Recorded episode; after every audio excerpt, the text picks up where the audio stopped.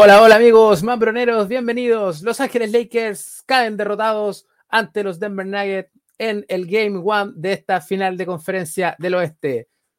Vamos con el intro. Final seconds, Reeves. It'll count if it goes. Oh,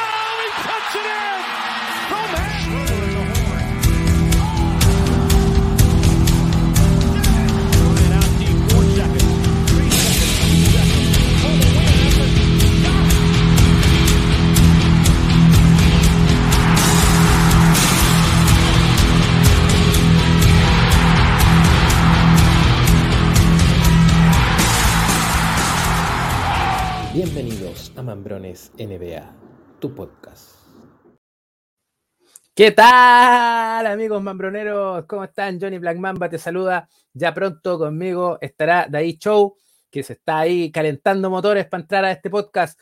Como les comentaba, Los Ángeles Lakers caen derrotados eh, en Denver en este partido número uno de la serie de finales de conferencia del oeste, donde el primer tiempo Lakers fue superado, fue sobrepasado por un equipo de Denver Nuggets muy poderoso, pero en el segundo tiempo el técnico Dervin Ham hizo los ajustes y logramos un comeback, logramos estar ahí y nos pusimos a tres puntos con menos de un minuto de tiempo en el cronómetro, pero no lo logramos. Pero para el partido 2 hay esperanzas.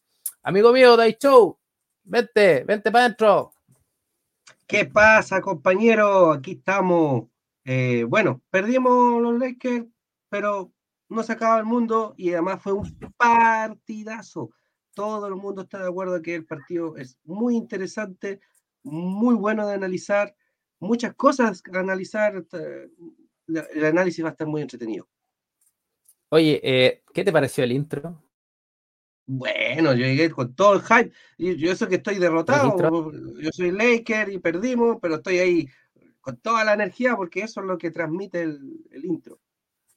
Excelente, excelente. Oye, así es que eh, vamos a ir a revisar la estadística de este partido, de este tremendo partido de, el número uno durante mucho tiempo en la conferencia del oeste y unos Lakers que entraron ahí rajuñando eh, a través de play-in y llegaron a la final de conferencia estos dos equipos y se enfrentaron los mejores tanto en el ámbito defensivo contra por el otro lado, los mejores en el ámbito ofensivo y se vio un choque de titanes. Así que vamos con las estadísticas, amigo mío, para que las comentemos.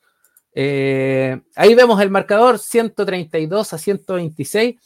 La verdad es que eh, los que vieron el partido y se dieron cuenta de cómo empezó, este es un marcador medio mentiroso, porque al principio los Ángeles Lakers fueron sobrepasados en todas las líneas eh, por el equipo de los Denver Nuggets y veíamos, eh, uy, lejano, lejano poder acercarnos y hasta ganar el partido.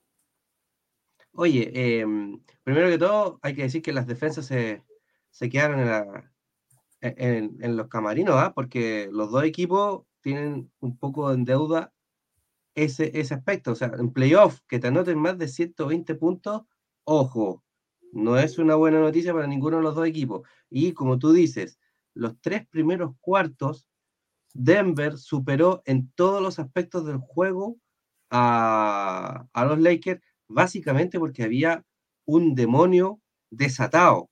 Había un tipo que sabíamos que iba a ser factor, pero llegó diciendo, aquí estoy yo, I'm him, y hizo todo todo lo que nosotros sabíamos que iba a hacer, lo hizo y por doble.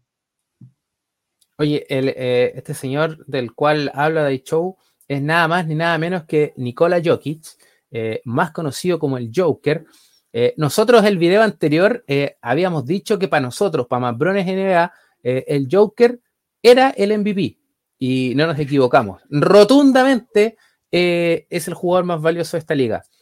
La verdad es que al, nivel al que está jugando hoy día Nikola Jokic, podríamos decir que es uno o el mejor jugador a nivel mundial hoy por hoy.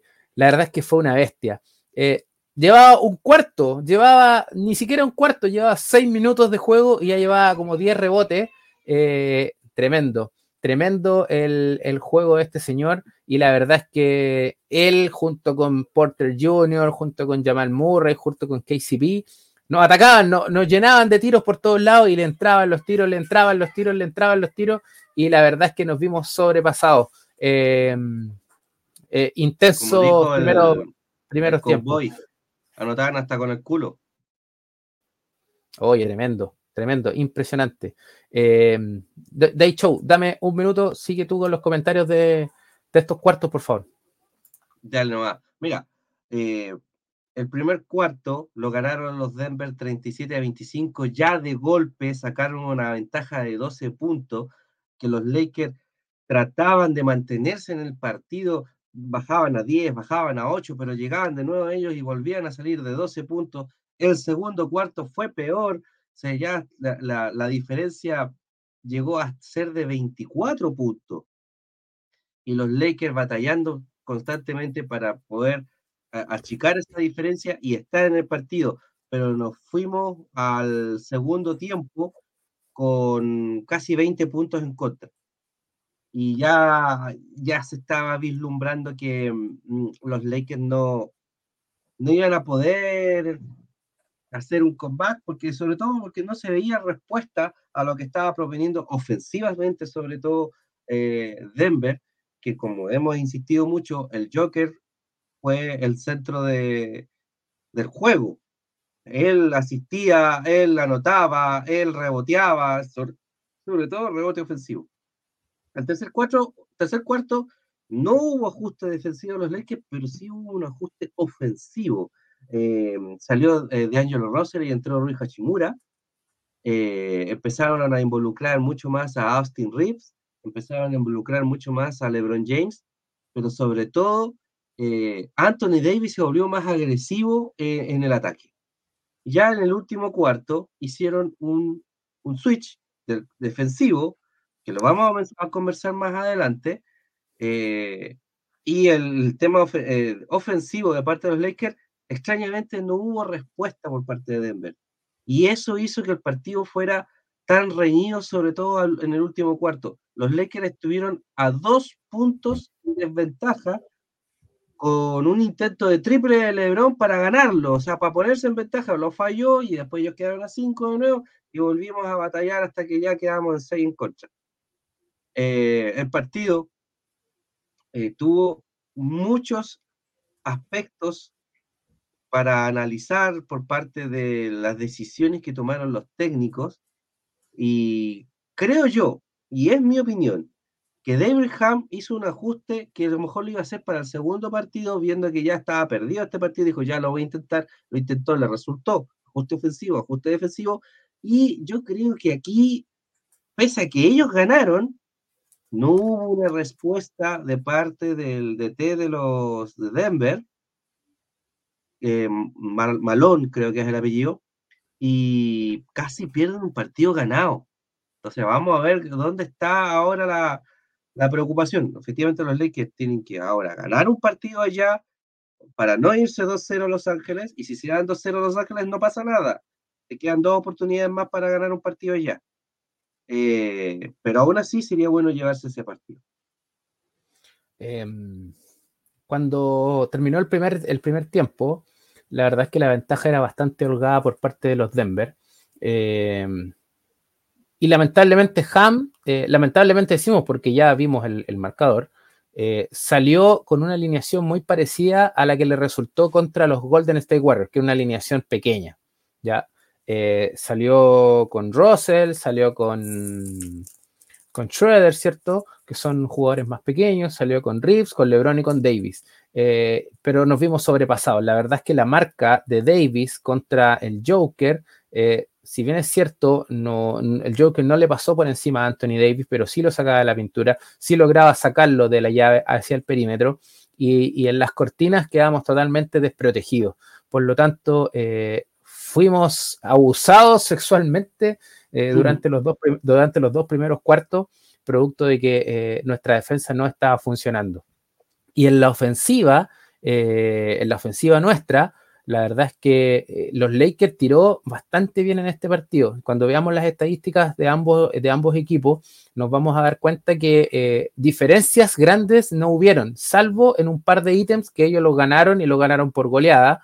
Eh, producto de que ellos son una alineación más grande eh, y nosotros salimos con un, con un small ball, con una alineación pequeña, ¿cierto? Al principio, y nos comieron en los rebotes. los rebotes y los tiros de tres puntos fueron dos ítems que ellos nos sacaron mucha ventaja y que cuando revisemos los números nos vamos a dar cuenta que si empezamos a sumar y restar, ahí están los puntos de más que en algún momento tuvieron. Eh, y cuando los Lakers empezaron a equiparar en porcentaje estos buenos tiros, eh, nos fuimos acercando, pero no fue suficiente.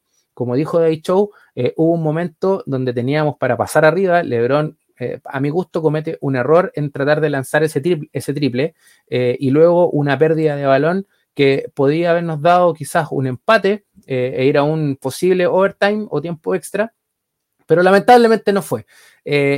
hoy día, escuchando a hartos analistas y hartos programas de la NBA, hablaban de que Lakers tuvo un triunfo moral.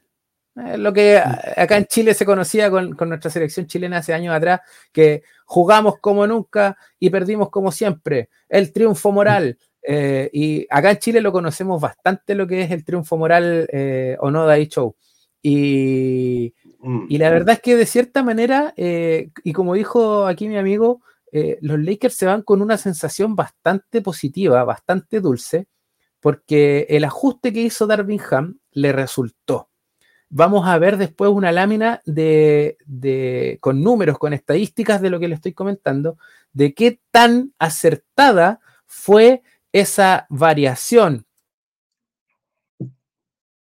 Ay, se me cayó mi amigo. Para defender a Nicolás Jokic, eh, sucedió en el, Pero vamos con la, vamos con la estadística, amigo mío. Mira, eh, lo que te comentaba, en el tiro de campo, muy, muy, muy parejo. Eh, ellos intentaron siete, siete tiros más al aro eh, y más o menos las proporciones de anotación versus las que intentaron son idénticas.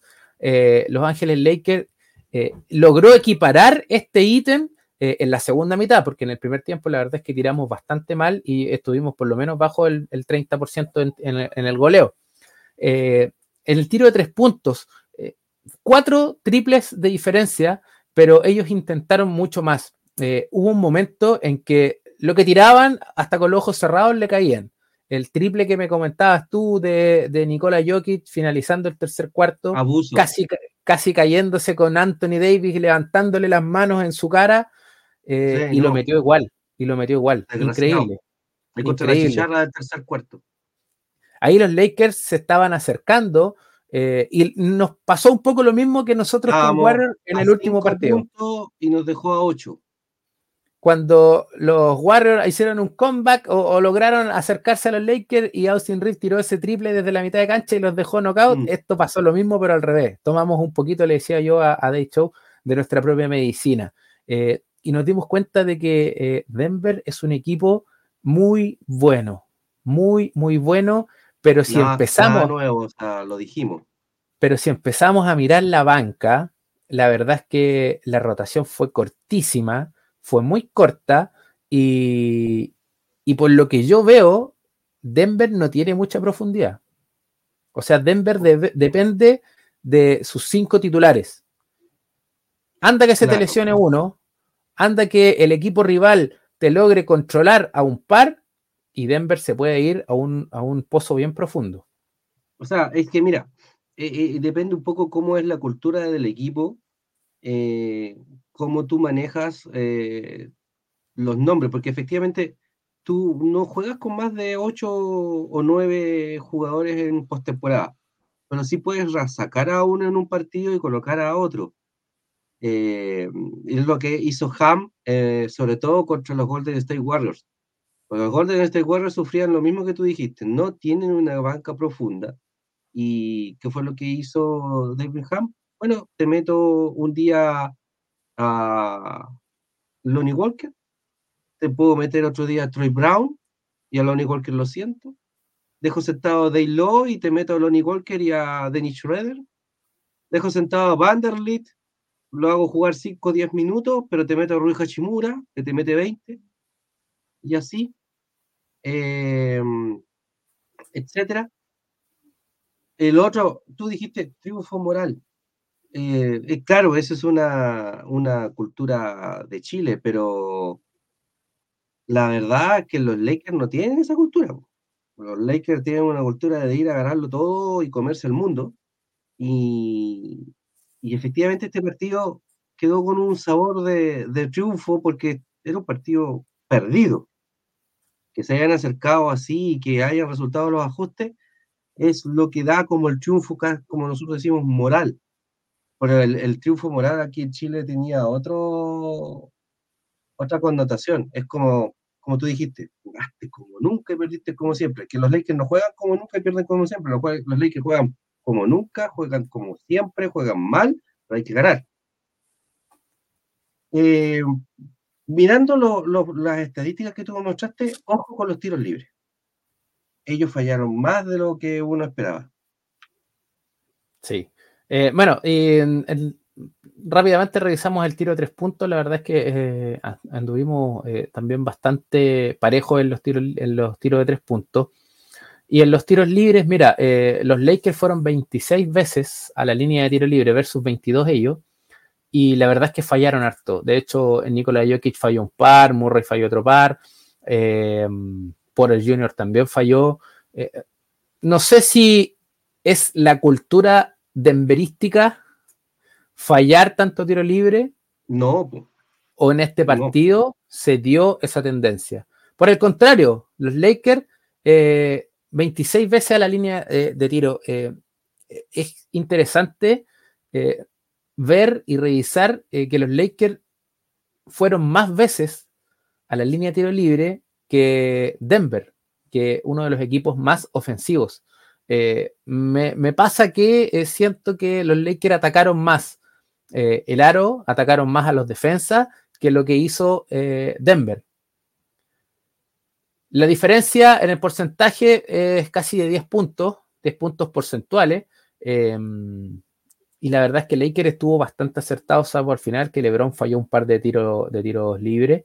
Em, pero el resto de jugadores estuvo en el 100% de lanzamiento de sus tiros libres. Eh, hoy día fue un partido bastante parejo en ese sentido, bastante bueno para los Lakers. Pero insisto, cuando veamos el ítem de rebotes eh, y, los, y, la cantidad de triples que ellos anotaron de más, que fueron cuatro triples de más, más o menos estaba la diferencia en puntos que nos llegaron a sacar en algún momento. Mira, em, está, corrida la. Te quedó al revés, pero no importa, se entiende. Claro. 40 eh, y 47 a la primera línea es la que no cuenta. Claro, la primera línea es la del. Espérame, la primera línea es la de los tiros libres. ¿Ya? Quedó 85, 88. La primera línea no cuenta. Eh, rebotes 30 versus 47. Eh, ellos tuvieron rebotes ofensivos 15 y nosotros solamente 5. Y, y, ahí también estuvo la diferencia en los dos primeros cuartos que tuvieron muchas segundas oportunidades. O sea, sí. Jokic en la primera, en, el primer cuarto, en los primeros seis minutos de juego ya llevaba 10 rebotes. O sea, llevaba, llevaba el doble de lo que llevaba todos los Ángeles Lakers juntos. Entonces ahí eh, hay un punto a mejorar importante, muy importante, porque no podéis dejar que este equipo, que, sabes tú que es letal, eh, te gane los rebotes ofensivos. Yo no sé si eh, Jokic va a poder aguantar ese ritmo toda la serie. Si los Lakers empiezan a ganar uno o dos partidos y la serie ya se sabe que va a ser a seis o siete partidos, eh, yo no sé si el Jokic va a poder seguir el ritmo. No, eh, puede que, en algún momento se canse. si es que los Lakers son inteligentes y le juegan a un, a un a un formato muy parecido al que jugó en el año 2020, de, hacerle falta, de desgastarlo físicamente, puede que no, no, aguante todos los partidos que ellos quisieran para poder ganarnos. Y eso sería una ventaja para nosotros y, hay que saber aprovechar esas ventajas cuando se den. Eh, en ese sentido, en ese punto, pero con, con, el ajuste que hizo Ham en el último cuarto, que muchos dicen, no, ya mostró el as que tenía bajo la manga. No importa, lo mostraste, pero ahora vamos a ver qué ajustes pueden hacer ellos. a, Lakers le, quedan un par más por lo menos eh, para poder sorprender al rival. Vamos a ver qué es lo que puede hacer Denver. Ya, porque a Jokic no lo va a dejar sentado. A Jokic lo va a hacer jugar 43, 45, hasta 48 minutos. Pero no te lo va a dejar sentado jamás. Jamás. los momentos de mejor o, donde los Lakers descontaron más puntos fue cuando Jokic estaba sentado. Correcto. De hecho, Jokic volvió y dijo, oh, chucha, ¿qué pasó aquí? Me, desordenaron la casa otra vez. Méteme de nuevo, malón. Claro, mira, em, y en los rebotes defensivos, 25 contra 32 también fue un ítem que, no, nos ganaron. En los rebotes. Y la verdad es que es un punto a mejorar. No, no, no el próximo partido, si lo queremos ganar, no podemos perder en los rebotes. Por lo menos en los rebotes. No nos puede meter tanto ofensivo. Exacto. Eh, los robos de balón, 6 para los Lakers, 5 para ellos. Y los bloqueos, 7 eh, Denver, 4 los Lakers. Em, Yo creo que mira, al revés, ¿ah? pero bueno. Las pérdidas de balón, 11 eh, para los Denver Nuggets y 7 para los Lakers. Cuidado con eso, eso se vio mucho en el tercero y en el cuarto. Mira, los, eh, Denver perdieron 11 pelotas que les generaron 14 puntos en contra y los Lakers, ah, por el contrario, perdieron 7 balones y solo les generaron 5 puntos. O sea, eh, la defensa al momento de perder la pelota actuó bastante bien y, no dejó que se transformaran en una, una pérdida, un punto. Estuvo bajo ese, ese 1 a 1. La verdad es que estuvo bastante buena esa, por lo menos ese ítem para los Ángeles Lakers, para que em, sea un punto a considerar que nuestra defensa, si bien es cierto, se pierde la pelota de un lado de la cancha, eh, al otro lado no significa que el, equipo rival tenga el punto asegurado. En este caso no fue así. Por el contrario, los Lakers sacaron más ventaja en ese ítem y em, categorizaron o capitalizaron eh, todas las, las, pérdidas de ellos en puntos para nosotros. Así que fue bastante bueno ese, ellos son un equipo que no sabe correr, o sea, ellos pueden correr, pero no son buenos corriendo. Y en cambio los Lakers, que tampoco saben correr, no es un equipo que se destaque por eso, eh, sí lograron hacer daño haciendo ese tipo de jugada. Y eso se debe básicamente a que los Lakers son un equipo, pese a que está LeBron, un equipo joven. Sí, correcto. Mira, los puntos en contraataque también nos ganaron, los puntos en la pintura también estuvo más parejo ahí. Las faltas individuales estuvieron parejitas eh, y la ventaja más amplia fue de 2 para los Lakers y de 21 para los Denver Nuggets. O sea, íbamos perdiendo de 21 puntos y nos acercamos y logramos estar a 3. A 3. A 2, sí, tiene razón. Este es eh, el cuadro de estadística de nuestros Ángeles Lakers. Eh, bueno, los Lakers salieron con Davis, con eh, LeBron James, con Schroeder, con Russell y con Reeves desde el quinteto abridor y dieron minutos desde la banca Hachimura, Vanderbilt y Looney Walker. hoy día, bueno, no hoy día, pero en, en este partido, anoche, Anthony Davis tuvo uno de los mejores noches anotadoras eh, si no la mejor en playoff. 40 puntos. 40 puntos de la ceja, 100% de triple, uno de uno, sí, es cierto, pero 100%. Y 100% de los libres. 42 minutos jugó la ceja, estuvo 14 de 23 en el tiro de campo, te bajó 10 rebotes, eh, la verdad es que mejoró un poquito en la cantidad de rebotes, al principio estaba con 0 rebotes, estuvo como eh, parte del segundo cuarto con 0 rebotes, cometió 3 faltas, y te eh, estuvo dos bloqueos de balón. Por otro lado, LeBron James jugó 40 minutos, 26 puntos, 1, eh, 8 de 11 en el, en el, tiro libre, falló tres tiros libres que fueron a la postre los únicos tres que falló el equipo, 0 de 4 en el tiro de tres puntos. Y uno de esos lanzamientos fue el del final, el que nos pudo mm. haber llevado a la gloria en este partido número uno, pero lamentablemente no fue así ya la leche está cocinada, pero eh, estuvo mal tirando Lebron en este partido eh, de tres puntos. Y 9 de 16 de campo. Dennis Schroeder anotó 6 puntos, 32 minutos para el alemán. La verdad es que estuvo bastante bajo el rendimiento anotador de, Dennis en este partido. 2 eh, de 2 en, el, en el tiro de tres puntos, sí, y 2 de 3 en el tiro de campo. No fue a la línea de libres y te metió 5 asistencias. 9 asistencias. Poco agresivo en la ofensiva bastante, bastante. Y aquí hay otro rendimiento muy, muy bajo junto con el del alemán. Pero este se viene repitiendo ya eh, en todos los playoffs. El rendimiento de D'Angelo Russell, que jugó 26 minutos y solamente metió 8 puntos, 4 de 11 en el, en el tiro de campo y 3 asistencias. El resto no existió de Angelo Russell. Eh, yo no sé si tendrá algún problema físico, tendrá algún problema en su cabeza, eh, no está confiando en sí mismo, porque el técnico sí le ha dado la confianza, sus compañeros sí le han dado la confianza, pero no sé cuál es el factor que hoy día hace que D'Angelo Russell esté tan bajo eh, en este y en, los otros partidos de playoff. Bueno, lo de, de Angelo Russell sí, es muy preocupante. Hay que ver qué es lo que está pasando. Yo creo y pienso que el rival igual lo presiona en la defensiva. O sea, cuando D'Angelo eh, toma el balón, saben que está falta de confianza y van encima de él para que o pierda la pelota o falle sus tiros o sencillamente esquive la responsabilidad del tiro. Y eso lo lee leer Ham Ham lo saca. Ahora, em, Ham es una buena, un, buen motivador. Vamos a ver cómo vuelve en el próximo partido de Angelo Russell, porque Angelo Rosa hasta ahora ha tenido un partido bueno contra Memphis, un partido bueno contra los Warriors, hay que esperarlo. Eh, es un muchacho con muchas habilidades, mucho talento, débil de cabeza, eh, lagunero, como nosotros decimos aquí en Sudamérica, o sea, eh, cae en una laguna que su rendimiento es de cono, pero sácalo de la laguna y es el mejor del mundo. Ese es de Angelo Rosa. Entonces, es, es, es un factor que lo tenemos perdido, pero si aparece, es ganancia igual. No lo olvidemos. Eh, se está hablando de que a lo mejor va a salir de la banca el próximo partido. Tal vez le sirva.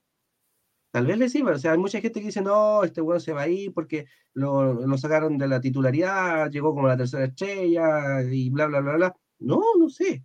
No sé. Yo, si yo fuera de Angelo Russell, me como eh, la cancha y el partido eh, para volver a ser titular, demostrar lo que soy. Y, e, este escenario, el escenario de las finales de conferencia, el Final Four, como le dicen los, americanos, eh, está destinado a la grandeza, hagas lo que hagas. Así que vamos, vamos para adelante. Y en el caso de Dennis Schroeder me preocupa lo poco, la poca intención ofensiva que está haciendo. Hoy día se, decía que eh, D'Angelo Russell eh, podía salir. dame 10 segundos y vuelvo. Dale, dale. Tengo que hacer algo y vuelvo al tiro. Dale. Em, como decía Day Show, eh, D'Angelo Russell podría eh, teóricamente salir desde la banca y para, para estos ajustes que necesita hacer Darvin Ham, pero por otro lado decían que él no quería, que si es que em, salía desde la banca iba a pedir el traspaso casi, pero la verdad es que no es así y como dice The Show, este, este señor debe comerse, eh, salir desde la banca, ser el sexto hombre y en pos de que el equipo pueda lograr el anillo. La verdad es que hoy día no jugamos para, para nosotros mismos, eh, ni siquiera Lebron juega para él mismo, todos juegan para el equipo, todos juegan para poder lograr el anillo y, si es que eh, el equipo va a ser mejor con él desde la banca, la verdad es que eh, así debiese ser y él debiese entenderlo como la persona madura, como el jugador maduro, como jugador estrella que es, como la tercera estrella hoy día de Los Ángeles Lakers. Bueno, y Austin Reed jugó 42 minutos, 7 de 14 en el tiro de campo, estuvo 5 triples, 5 de 9. La verdad es que eh, Austin Reed eh, en el segundo tiempo estuvo lanzando desde la línea de tres puntos de manera increíble. Eh, gracias a Austin fue que nos acercamos al final de que logramos estar ahí a tiro de cañón.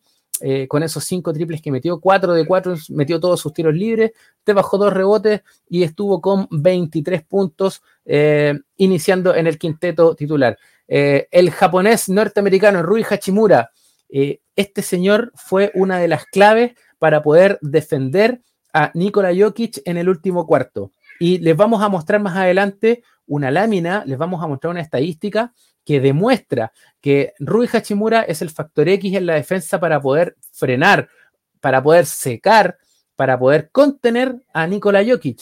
Eh, Rui Hachimura jugó 28 minutos, anotó 17 puntos eh, tuvo un bloqueo de balón, una asistencia. En el tiro de tres puntos marcó su lanzamiento de tres puntos y estuvo con un 8 de 11 en el tiro de campo. La verdad es que fue un partido eh, muy, muy bueno de parte de Hachimura, eh, sobre todo en el ámbito defensivo. Em, Jared Vanderbilt jugó solamente 10 minutos, no anotó puntos.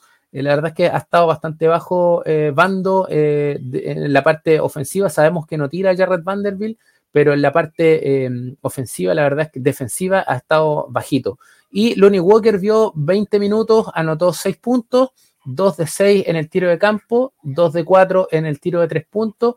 Y em, no fue un partido brillante Lonnie Walker, pero algo aportó al equipo. Oye, tiempo fuera. Y vamos a revisar la estadística de Denver. ¿Me escucha? ¿Sí? ¿Sí? Sí, tiempo fuera. Estoy viendo de reojo el partido de Boston contra Miami, en Boston. Lo gana Miami por 8 y queda un minuto. Uh, sorpresa. Bueno, ni tan sorpresa, pero sabemos que. ¿Cuál? Oye, eh, ESPN le dio, le dio 97% de probabilidad a Boston de ganar y 3 nomás a Miami. Sí, bueno, la cagó.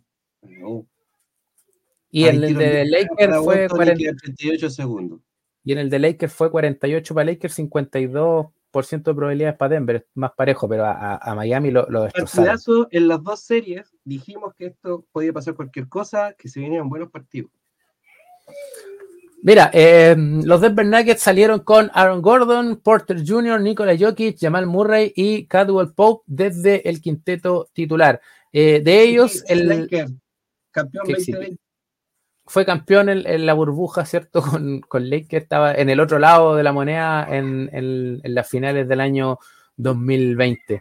Eh, el, máximo anotador, ya sabemos, fue Nikola Jokic con 34 puntos, 21 rebotes, 14 asistencias, triple doble para el serbio 12 de 17 en el tiro de campo, 3 de 3 en el tiro de 3 puntos, 7 de 8 en los tiros libres. Fue un fenómeno. Este tipo, es, este tipo sí que es de otro planeta. Si, nosotros pensamos que LeBron James, que Austin Reeves son buenos, que la ceja, este tipo es impresionante. Mira, yo una vez hice el, el siguiente análisis. Un rebote puede significar dos puntos. Significa de los 21 rebotes, hizo 42 o provocó 42 puntos de su equipo. Una asistencia también podría significar dos puntos. Significa que ahí ya de los 41, súmale 28. O sea, tenemos 69. Y, eh, no, ya perdí la cuenta. Más los 34, tienes casi 100 puntos. O sea, Jokic participó en 100 puntos de los 130 y pico que hicieron participó en el 80 o 90% de los puntos de su equipo. Es, impresionante. Esa es la incidencia de los números de, O sea, de, 10 tiros que tiraron, o sea, que anotaron, 8 fueron, participaron, participó él. Está claro que tenemos que anularlo a él, hacer que eso baje para que ellos participen más y ocupen sus porcentajes reales. Eh, Caldwell Pope no anota 20 puntos toda la noche. Eh, no. Murray no anota 30 puntos todas las noches. Vamos a ver qué tan consistentes. lograron esos rendimientos gracias a este sujeto. Si este sujeto empieza a bajar este, eh, impacto, los otros van a tener que buscárselas por la suya, anotar, y esos porcentajes son menores.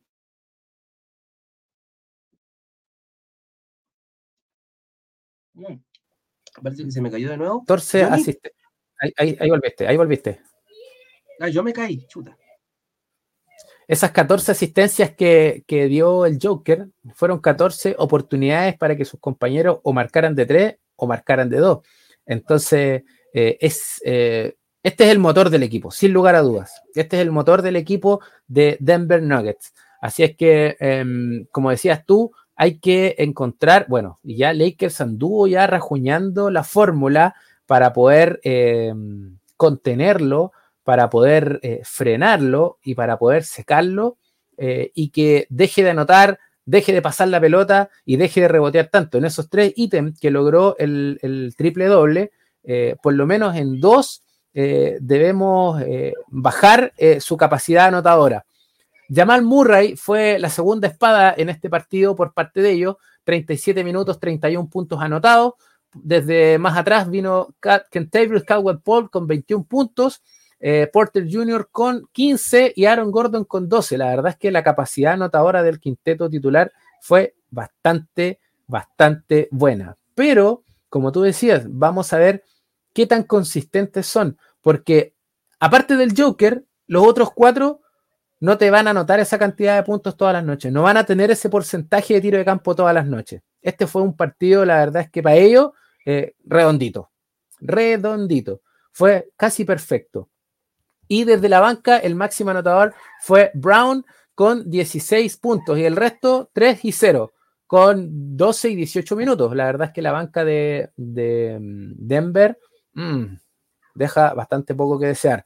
Eh, y si es que los Lakers, que jugaron con una rotación eh, en la misma cantidad de jugadores, con ocho que, jugaron ambos equipos, ganó Mira, tremendo, bien. 123 a 116 por 7.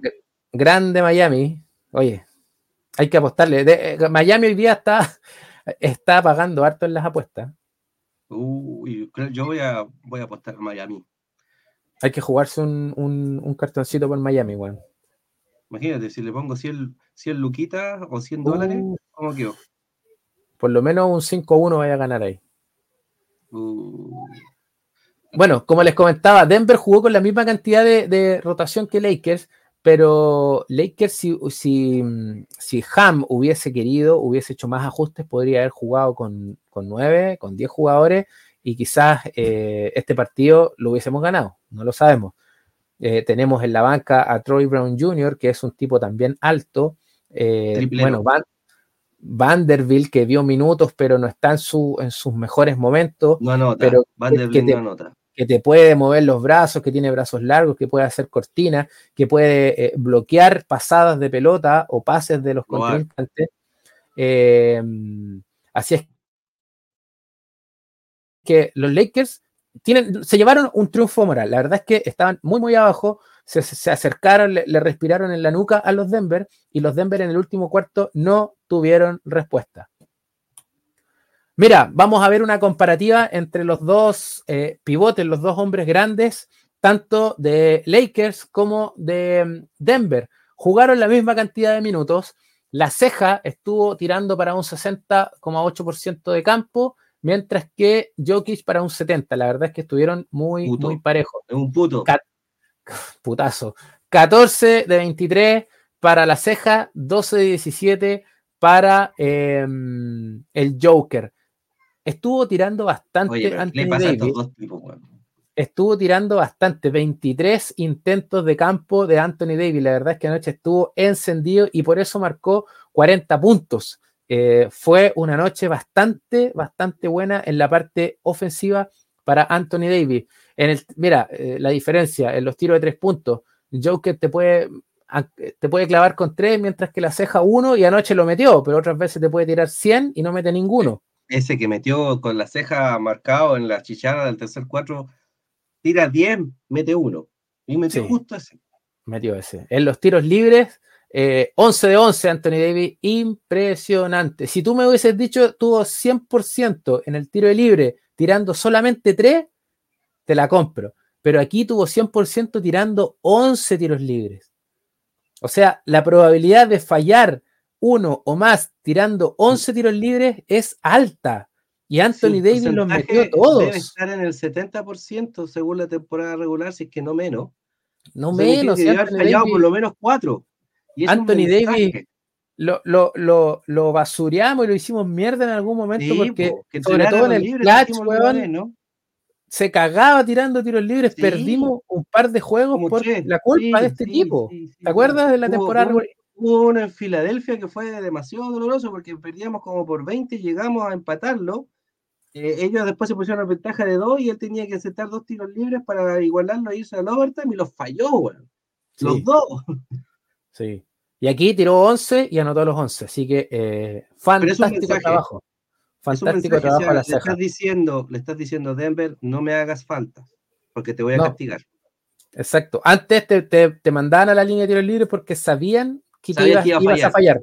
Ahora no. Ahora no es, no es cueca, como decimos acá en Chile, para ellos mandar a la ceja a la línea porque te va a clavar todos los tiros libres. Anoche si Davis hubiese tirado 30 libres, yo creo que los mete. 100% de libres para la ceja, 87% eh, para eh, el Joker.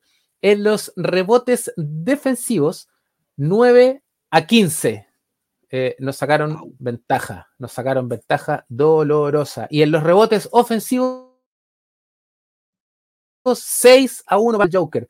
En total, 21 a 10. La verdad es que em, el Joker se llevó eh, el 98% de los rebotes de su equipo. Los rebotes ofensivos, sobre todo de parte de los Lakers, porque eh, yo me fijé que los Lakers no están, no están yendo a, a, luchar el rebote ofensivo, no por lo menos en el partido de ayer. Y Anthony Davis estaba solo allí. En cambio, en los defensivos no, ahí participaban más como equipo pero los ofensivos, como que los Lakers no fueron a la lucha por el rebote ofensivo. debemos, debemos ser más cabrones e ir, ir al choque, weón. Debemos ir al choque en los rebotes eh, ofensivos, sobre todo porque son oportunidades de, ganar 10 segundos más de posesión y de anotar. Así es que eh, creo yo que en ese debemos ser más cabrones e ir. ir. Seamos una alineación chica, seamos una alineación más alta, hay que ir al choque.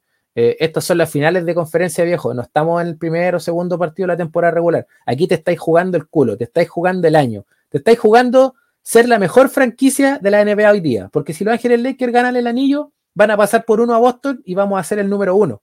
Por el contrario, si los Boston llegan a ganar el anillo, eh, nos van a basurear y nos van a decir, puta, ahora somos la mejor liga. Entonces, para evitar esa cuestión, por el, por el orgullo de la camiseta, compadre, y por lo que tú dijiste, que los Lakers salen a comerse el mundo, eh, hay que ir. Si hay chicos, y hay grandes, tenéis que ir a, pelear esos rebotes.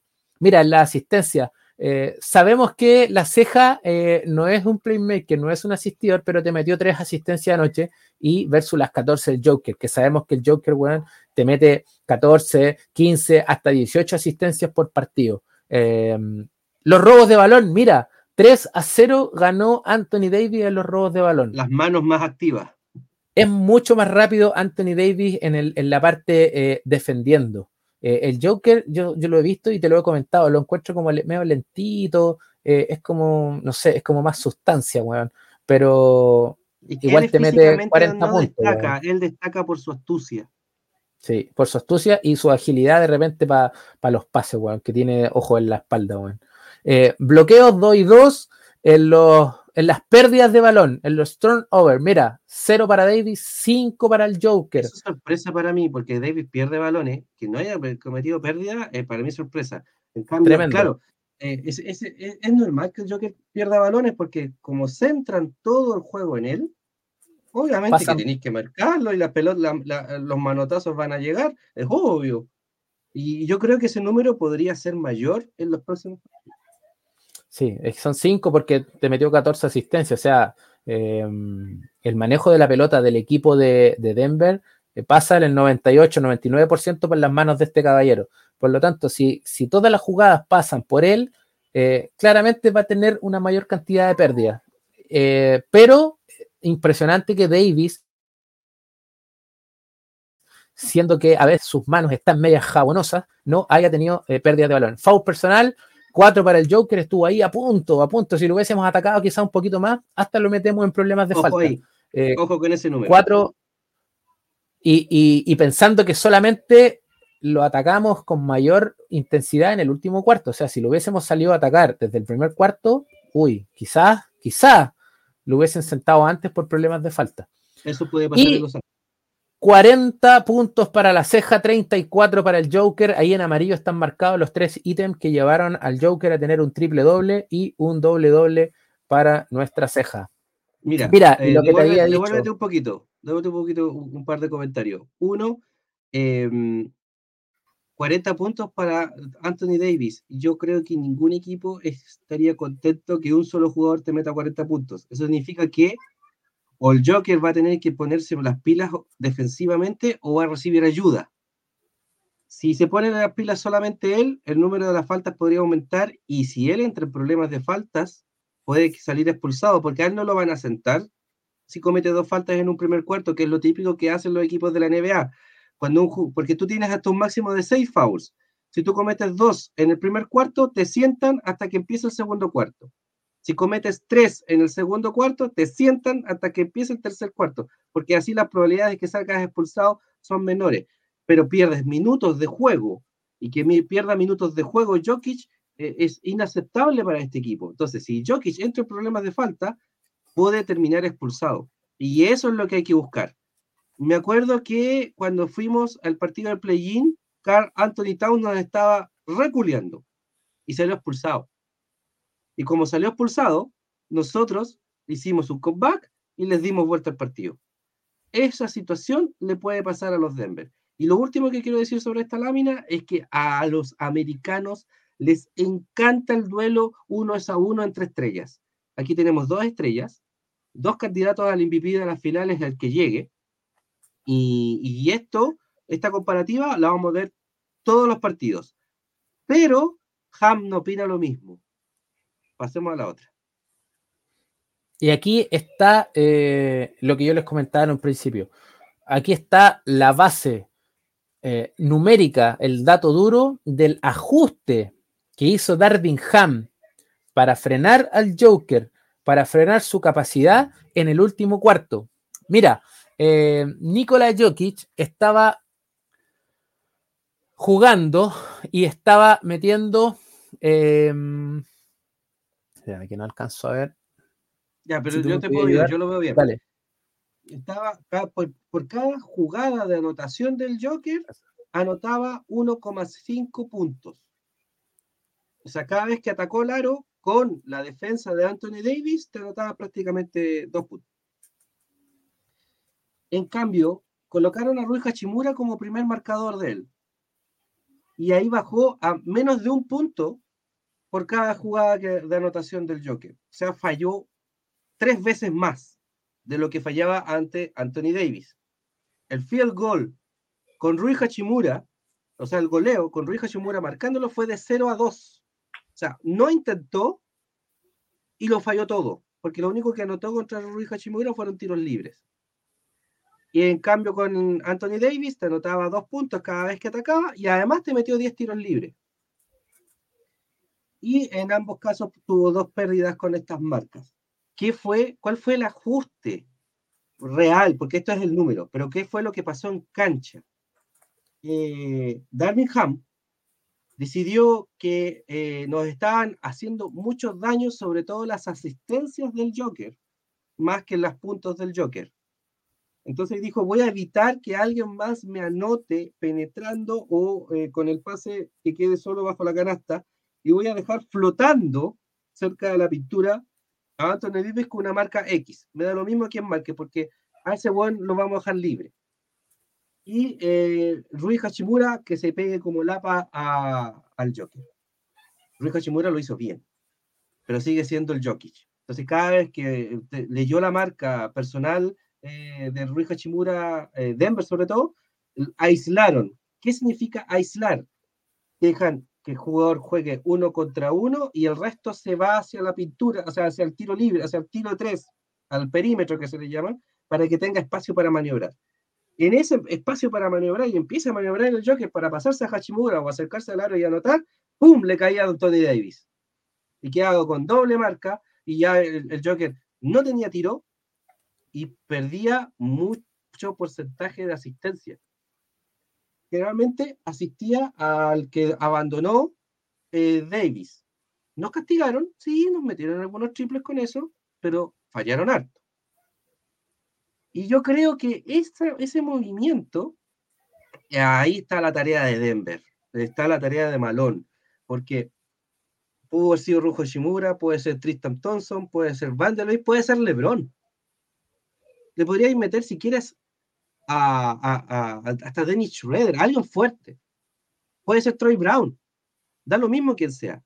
Eh, el asunto es que la marca personal está contra el Jokic y cae Davis de lado. ¿qué vas a hacer al respecto? ¿Cómo vas a evitar que Davis caiga encima del Joker y haga la doble marca del tiro? Esa es la jugada que no supieron responder los de Denver y casi les costó el partido.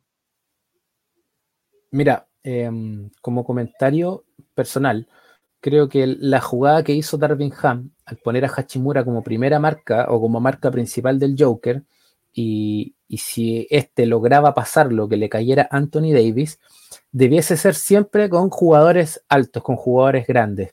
¿Para que, Porque Joker es alto, Joker tiene los brazos largos, por lo tanto te puede meter eh, contra uno pequeño, te puede meter un pase por arriba, eh, que lo hace mucho, lo hacen mucho con Anthony Davis.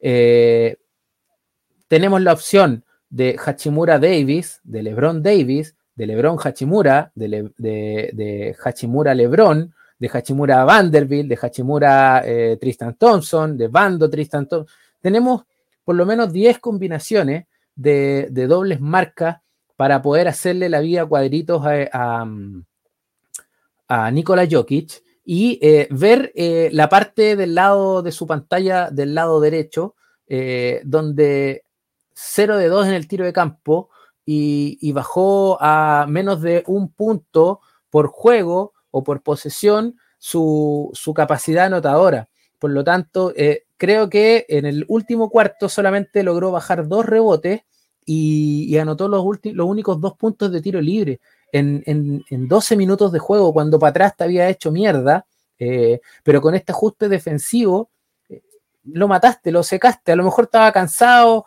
a lo mejor estaba ya, había hecho todo para el equipo, eh, puede ser también una opción, pero lo que uno ha visto del Joker para atrás es que este tipo no se cansa, este tipo te marca desde el minuto 0 hasta el minuto 48, te, te sigue, te sigue reafilando, weón.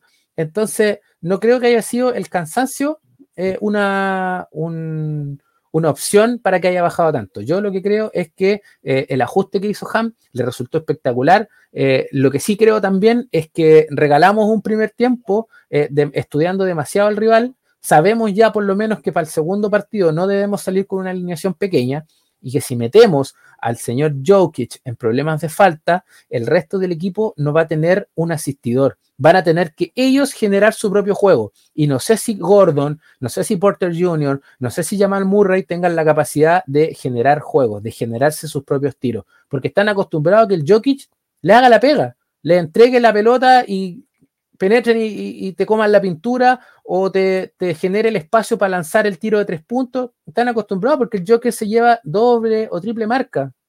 Por lo tanto, te dejan los espacios. O si lo salen a marcar afuera, te dejan desprotegida la pintura.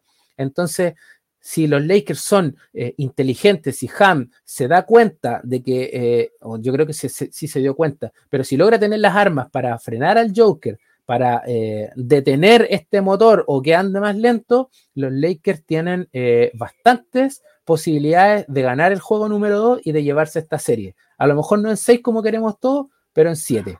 Eh, bregando harto, luchando harto y con hartas posibilidades de, con, una, con una banca bastante profunda poder hacerles mucho daño. Bueno, si se roban el próximo partido, Lakers ganan 6 o en 5 eh, pero si nos vamos 2-0 abajo, Lakers tendría que llevárselo al 7 porque va a estar muy difícil.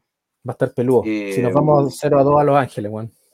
El ajuste que Ham, porque Ham tiene que hacer un ajuste, es involucrar en la defensa a Joker para que cometa faltas y seguir firme en la doble marca con Anthony Davis más otro, donde Davis es el segundo defensor, para que ese tipo se frustre y también cometa faltas ofensivas. Las faltas ofensivas son frustración, las pérdidas son frustración, eh, fallar los tiros libres es frustración y cansancio. Ah, ah, es una, a, mañana y de ahí en adelante es una guerra psicológica contra el Joker. Hay que. Ahora, ojo, el Joker, el Joker, el Joker es el Joker, eh, puede ganar. sí. Pero te, sabemos cuáles pueden ser sus debilidades, sabemos por dónde podemos llevarlo, porque también podemos encaminarlo a que cometa errores, sobre todo en el tema de las faltas. hay que atacarlo, hay que atacarlo. Eh, como LeBron atacó la defensa de los Warriors, hay que atacar al Joker. Si en este partido que anduvimos, nos vimos más o menos mal, le sacamos cuatro faltas, puta, en un partido que nos veamos bien, le podemos sacar cinco y hasta seis y sacarlo. O, o, o porque lo que tú decías, a lo mejor el técnico no lo va a sentar porque es como haber sentado a Messi en el mejor momento en el Barcelona. No lo iban a hacer, preferían que se lo expulsaran. ¿Cachai?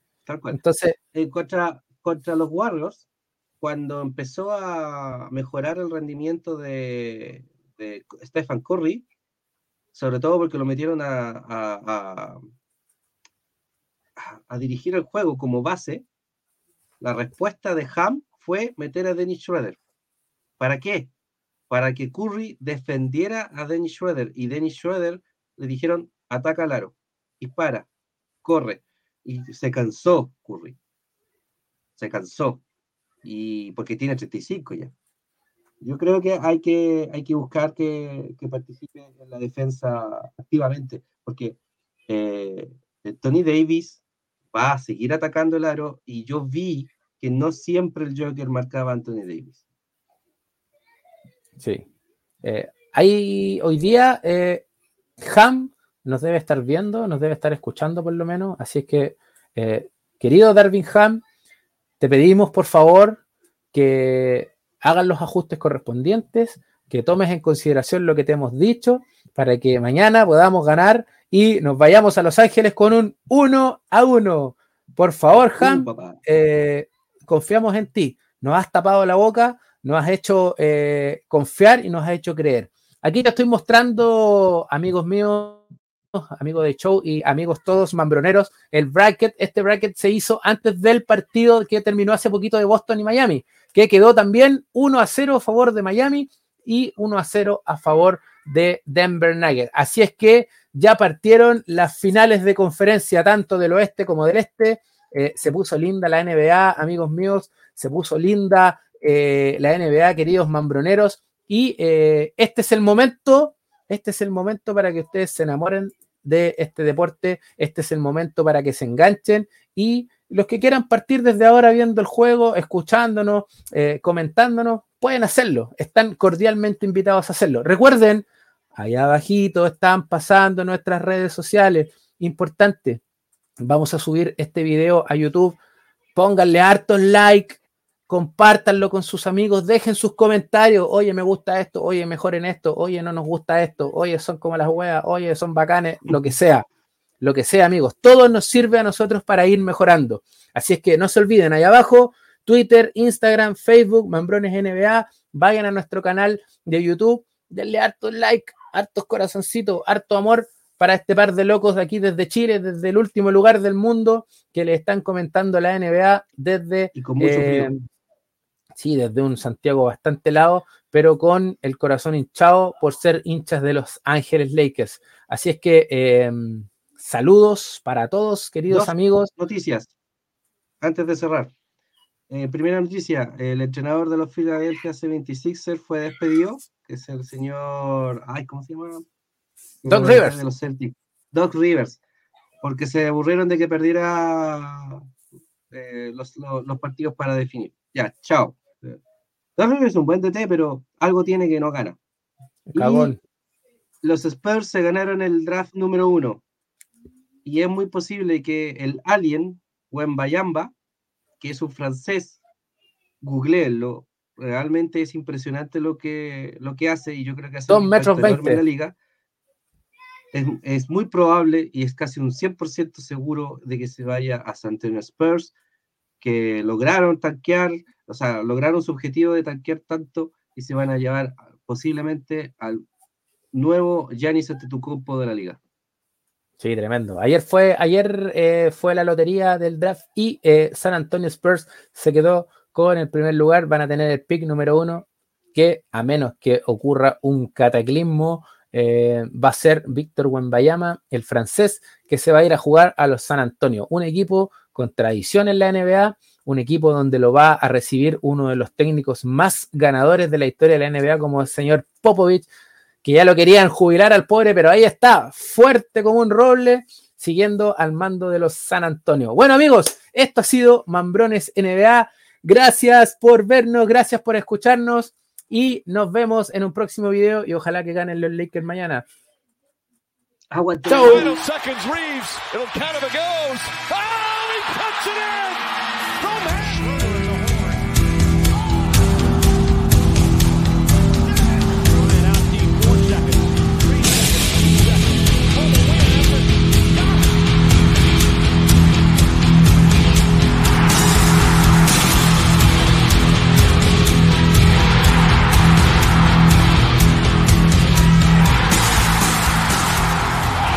Bienvenidos a Mambrones NBA, tu podcast.